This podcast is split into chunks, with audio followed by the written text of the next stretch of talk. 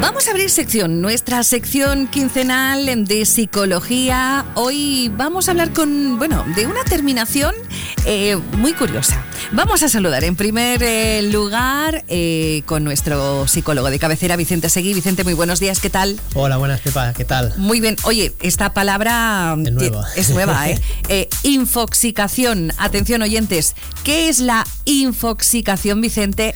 Pues mira, Pepa, podemos decir que en la actualidad eh, pues vivimos en un mundo en el que estamos muy expuestos a una gran cantidad de, información. ¿vale? Y esto se debe, pues, eh, obviamente, en gran parte al auge de las redes sociales que han habido en los últimos años y a las tecnologías de, la información, que han, digamos, facilitado el acceso a una cantidad de datos de una manera rápida y, fácil. Entonces, la infoxicación es un neologismo que, ha salido que hace referencia precisamente a la sobrecarga de información que, digamos, eh, dificulta el procesar tanta información y el comprenderla. Y digamos que tiene tres características básicas eh, que tiene la presencia de este neologismo, de, este, este, concepto. Mm. La primera sería la cantidad, es decir, existe una gran cantidad de información disponible.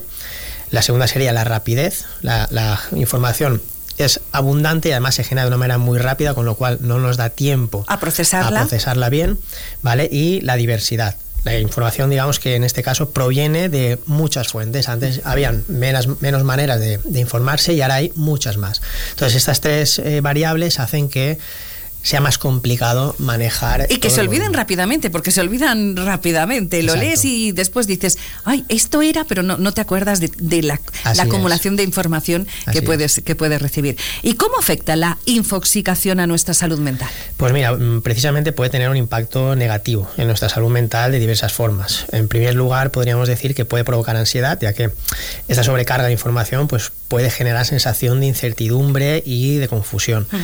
En segundo lugar, pues puede dificultar eh, la toma de decisiones. Eh, si estamos expuestos a, una gran cantidad de información, pues puede ser difícil identificar la que es relevante de la que no lo es, para tomar una buena decisión, una decisión informada.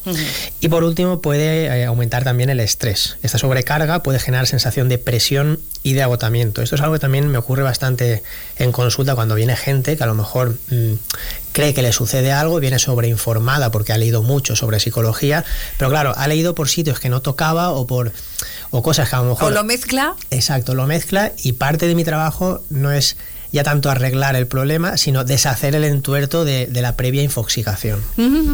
Bueno, ¿y qué se puede hacer desde la terapia psicológica, como estabas diciendo, con la infoxicación? A ver. Pues mira, la terapia nos puede ayudar a, las personas a gestionar la infoxicación y también sus, consecuencias. Los psicólogos en estos casos, pues podemos ayudar a desarrollar estrategias pues, para seleccionar la información que se consume, ayudar a identificar eh, las, fuentes de información que sean relevantes y, y, evitar la información de lo que no es, ¿vale? Por ejemplo, como te comentaba yo en el tema de la psicología, evaluar, aprender a evaluar la credibilidad de las fuentes de información, se puede ayudar a las personas a desarrollar habilidades para saber si las fuentes eh, pueden ser fiables o no. Eh, ayudar a tomar mejores decisiones, a tomar decisiones informadas, mm, desarrollar, digamos, la habilidad de toma de decisiones, árboles de decisiones, para que las personas, pues, por ejemplo, cuando una persona está enferma, que a lo mejor tiene mucho dolor, empieza a ir a un médico, a otro. Empieza a buscar por, por internet. Exacto. Y, eso al final genera una sensación, como hablábamos antes, de presión que no es adecuada, que no es agradable. Y por último, pues gestionar el estrés derivado de todo esto. Podemos aprender, obviamente, en terapia a desarrollar estrategias para gestionar mejor el estrés. Bueno, pues hemos conocido una palabra más, una, ¿cómo se diría? ¿Una terminología? Eh, un neologismo. Un neologismo, infoxicación. Infoxicación. Eh, sobresaturación de información, ¿no? Así podemos definirlo. Muy bien, vale. Bueno, pues muchas gracias por tu tiempo, como siempre, Vicente. ¿Y dónde te podemos encontrar? Pues mira, Pepa, puedes encontrarme en Mesque Saludenia, a mí y a mi compañero Nico Aros, que es nutricionista, en la calle Ondara sin número y en el teléfono 630 65 9166. Bueno, este es el programa número 106. 107. Ah, 107. Madre mía, ya, ya. Seguimos sumando.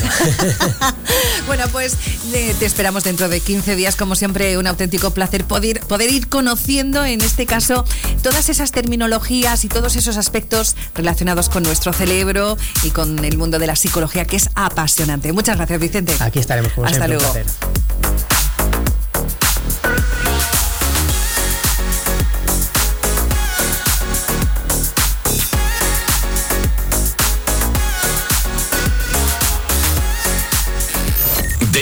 92.5 FM.